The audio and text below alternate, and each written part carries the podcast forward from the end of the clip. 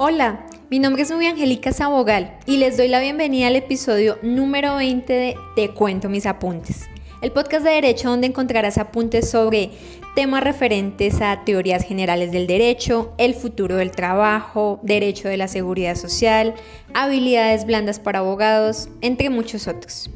En el episodio de hoy vamos a retomar un poco el episodio número 17 sobre el régimen de transición en materia pensional en Colombia y puntualmente hoy les voy a hablar acerca de lo que se ha denominado como ventana pensional y cómo este concepto se relaciona con el traslado entre regímenes, en qué caso se configura la ineficacia y la nulidad de dicho traslado. Entonces acompáñenme a escucharlo.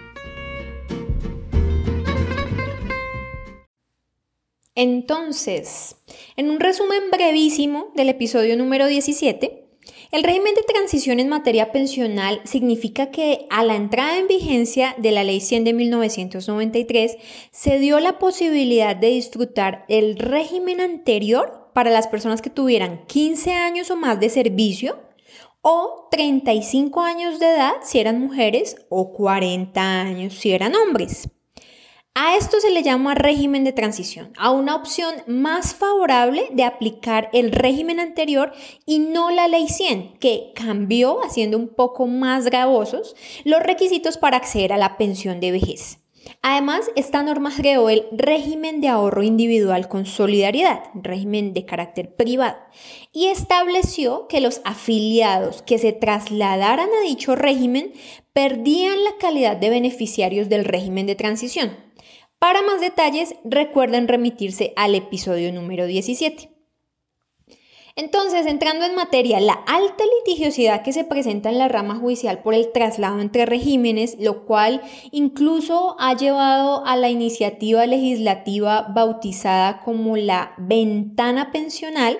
que corresponde actualmente al proyecto de ley 050 de 2019 en el que se pretende adicionar un artículo transitorio a la Ley 797 de 2003 buscando abrir una ventana de seis meses para permitir el traslado de afiliados entre fondos de pensiones, siempre que hayan cotizado un mínimo de 750 semanas, sean hombres mayores de 52 o mujeres mayores de 50 años, lo cual esta iniciativa permitiría, entre otros aspectos, el ingreso de nuevos recursos al régimen de prima media, y una compensación a aquellos afiliados a quienes no se les garantizó desde un principio el acceso a la información completa y oportuna para que tomaran una decisión acertada frente al traslado, como ya lo vamos a ver más adelante. Entonces, en el episodio 17 indicábamos que el Sistema General de Seguridad Social en Pensiones tiene actualmente vigentes dos regímenes pensionales afines pero excluyentes entre sí. Uno es el régimen de prima media con prestación definida actualmente a cargo de Colpensiones, régimen eh, basado en un sistema de reparto. Y el otro es de naturaleza privada, en un sistema de capitalización y que eh, se encuentra actualmente a cargo de las denominadas administradoras de fondos de pensiones o AFP. Entonces, al entrar en vigencia la Ley 100 de 1993 y en consecuencia tener la posibilidad de elegir entre estos dos regímenes, surgieron circunstancias de hecho relacionadas con el cambio de régimen del público al naciente régimen de ahorro individual con solidaridad y posteriormente el deseo de volver al régimen de prima media al considerar los afiliados casi siempre con razón que las condiciones del régimen de prima media les resultaban más favorables para la pensión. En cuanto a los requisitos para acceder a la misma, el monto de la pensión principalmente. Entonces, para entender toda esta temática es importante que ustedes comprendan los siguientes tres conceptos. El traslado, la multiafiliación y la nulidad del traslado. Entonces, en cuanto al traslado de regímenes pensionales o entre regímenes pensionales, ¿qué es esto? Es básicamente la posibilidad de elegir un régimen diferente al de actual vinculación y trasladarse a ese régimen. Entonces, generalmente es del régimen de prima media al régimen de ahorro individual con solidaridad y viceversa, con el lleno de unos requisitos legales para poder hacer dicho cambio.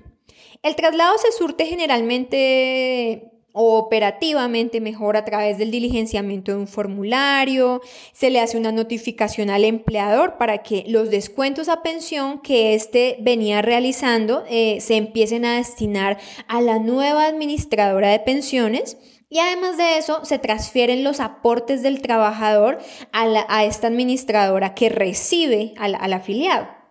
Entonces, una vez se perfecciona este traslado, el cotizante se somete a la totalidad de condiciones del nuevo régimen pensional que elige, en relación con todas las prestaciones de la seguridad social, como pensión de vejez, invalidez, sobrevivientes, principalmente. ¿sí?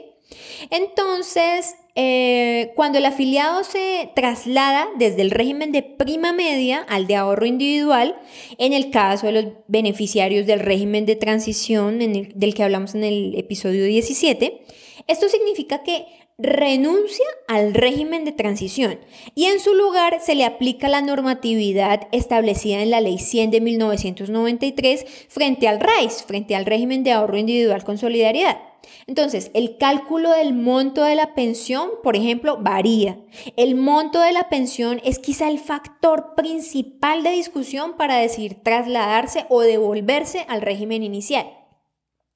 Si el traslado se da desde el régimen de ahorro individual al de prima media, el que era beneficiario del régimen de transición antes del traslado eh, al RAIS ya no vuelve a ese régimen, sino que al, al devolverse se le aplican todas las disposiciones establecidas en la Ley 100 de 1993, que se lo recuerdo brevemente, son un poco más gravosas en requisitos como la edad y el tiempo para pensionarse, así como también la forma como se calcula el monto de la mesada pensional. La Ley 797 de 2003 frente al traslado indica que se puede realizar cada cinco años, pero que no podrá efectuarse el traslado si faltan 10 años o menos para obtener la pensión de vejez. Digamos que en torno al traslado entre regímenes se empezó a presentar un incremento en la litigiosidad, en la presentación de demandas de personas, de afiliados que buscaban regresar al régimen de prima media, pero sin perder el régimen de transición. Esto se dio, en mi opinión, básicamente por dos aspectos. Primero porque cuando entró la ley 100 de 1993 en vigencia, hubo un desconocimiento del cambio normativo que se estaba presentando y de las consecuencias que implicaba el traslado voluntario de régimen y la socialización de los cambios estuvo a cargo generalmente del marketing de las administradoras de fondos de pensiones, que se dedicaron a establecer campañas publicitarias muchas veces agresivas que quizá no fueron lo suficientemente claras con los afiliados que tomaron la decisión de cambiarse de régimen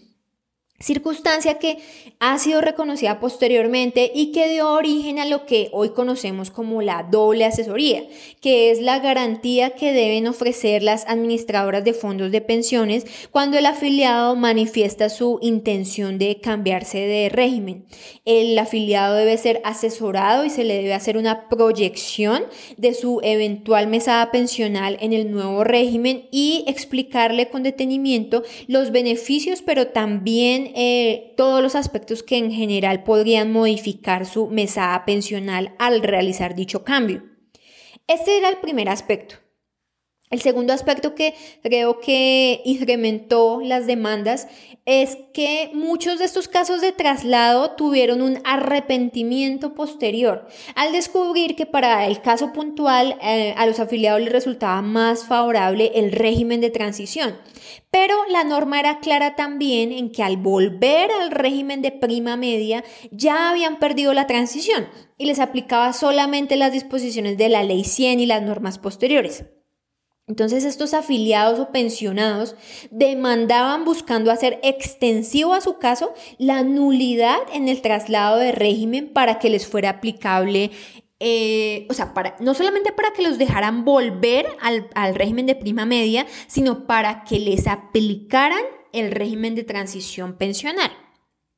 Se fue construyendo así una línea jurisprudencial en torno al traslado del régimen de la cual les quiero compartir puntualmente la sentencia en mi opinión, quizá la más relevante, que es la SU 062 del 2010, en la que se indicó en la que la Corte recordó que la protección otorgada al régimen de transición está estrechamente relacionada con el derecho mismo a la pensión de vejez y en consecuencia con el derecho fundamental a la seguridad social y a los derechos adquiridos en materia pensional. Dice la Corte que el efecto del traslado tiene importantes repercusiones en el goce del derecho a la pensión de vejez y por tanto en el derecho fundamental a la seguridad social, ya que hace más exigentes las condiciones para acceder a la prestación referida. El traslado deja de ser entonces una simple cuestión legal y adquiere una relevancia constitucional innegable por estar en juego un derecho fundamental. Además, no se puede negar el traspaso a los beneficiarios del régimen de transición del régimen de ahorro individual al régimen de prima media por el incumplimiento del requisito de la equivalencia del ahorro. Hay que ofrecerles antes la posibilidad de que aporten en un plazo razonable el dinero correspondiente a la diferencia entre lo ahorrado en el régimen de ahorro individual y el monto total del aporte legal correspondiente en caso de que nunca hubieran realizado este traslado de, régimen. Esta, esta, equivalencia hace relación a los gastos de administración, al porcentaje de gastos de administración propio de la AFP. Entonces, no se pierden los beneficios si al 1 de abril de 1994 quien se traslade ya tenía 15 años de servicio. Se puede retornar en cualquier tiempo sin importar la regla que se había establecido en la ley 797 del 2003 y el traslado eh, debe incluir lo aportado al Fondo de Solidaridad. Además, eh, esta circunstancia del retorno o la equivalencia fue eh, posteriormente en la sentencia SU 856 del 2013, se aclaró que el aporte financiero por sí mismo no era un argumento suficiente para negar el traslado. Esto en cuanto al concepto de traslado. Ahora, la multiafiliación. Básicamente se entiende como la afiliación simultánea en el régimen de ahorro individual con solidaridad y en el régimen de prima media. Yo estoy afiliado a los dos regímenes. Esta afiliación implica también muchas veces una cotización simultánea a los dos regímenes. La multiafiliación es un fenómeno que se dio, en mi opinión, en gran parte por el desorden operativo que se presentó con la entrada en operación de los dos regímenes. Entonces, muchos empleadores afiliaron oficiosamente a sus empleados al régimen de ahorro individual con solidaridad sin percatarse de que algunos ya se encontraban afiliados al régimen de prima media, aunado, como les indicaba, al desconocimiento, entonces desorden, desconocimiento. Se presentaron casos en los que una persona era afiliada al régimen de prima media, pero el empleador le empezó a hacer cotizaciones al RAIS o estaba afiliado al régimen de prima media realizando cotizaciones a los dos regímenes o peor sin haber legalizado su afiliación a ningún régimen, pero se recibían eh, cotizaciones en el Seguro Social o Colpensiones.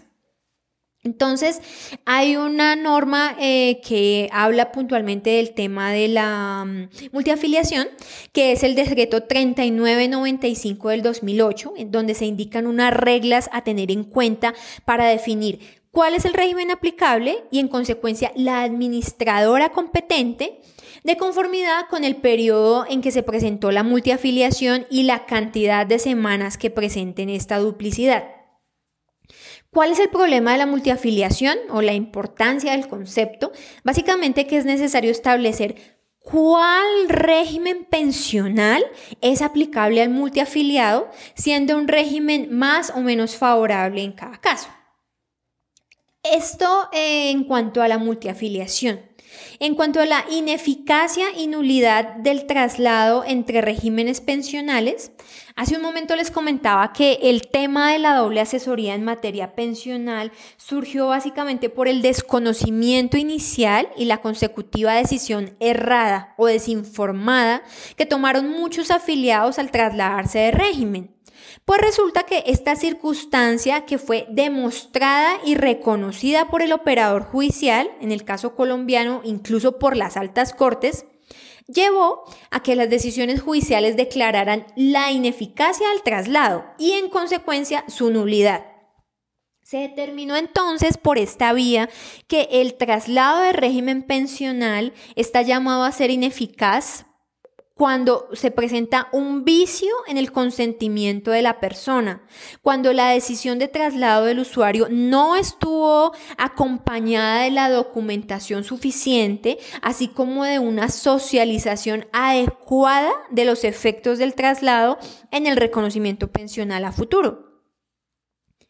La nulidad del traslado eh, como consecuencia de la ineficacia es el efecto jurídico de la misma, eh, según la cual se deja sin efectos el traslado efectuado y en consecuencia un juez le ordena a la AFP que debe retornar a la administradora inicial, que hoy en día es Colpensiones, los montos aportados por el afiliado en la cuenta de ahorro individual con todos sus rendimientos. Es casi como a modo de castigo. La nulidad implica entonces que el traslado nunca tuvo efectos en la vida jurídica y se devuelven las cosas a su estado anterior, lo que en este caso significa que se recupera el régimen de transición si es que el afiliado lo ostentaba previo al traslado al REIS. Aquí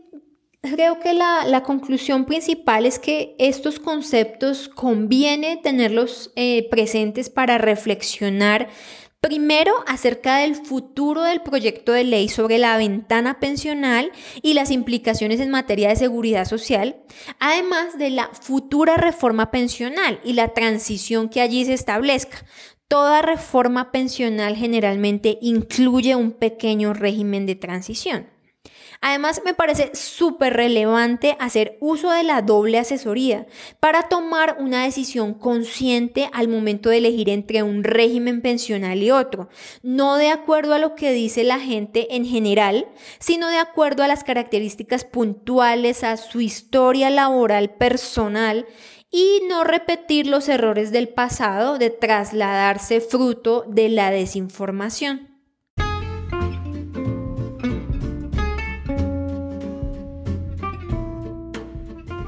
Terminamos por hoy. Los invito como siempre a seguirme en redes sociales, en Instagram como Te Cuento Mis Apuntes, raya al piso derecho y en Facebook como Te Cuento Mis Apuntes. Allí se enterarán de la publicación de nuevos episodios. Además, si se pueden suscribir en la plataforma en la cual escuchan el podcast, como Spotify, Apple Podcasts, en Castbox, en eBooks, si me dejan un comentario o califican mi trabajo, esto me ayuda mucho porque me permite mejorar, recibo su retroalimentación y además me hace más visible y más grande en esta comunidad de aprendizaje del derecho. Les envío un saludo fraterno, muchas gracias por llegar hasta este punto del podcast y espero que lo hagan nuevamente muy pronto, que reproduzcan, que disfruten otros episodios. Recuerden que hago mucho más que prestarles mis apuntes, se los cuento.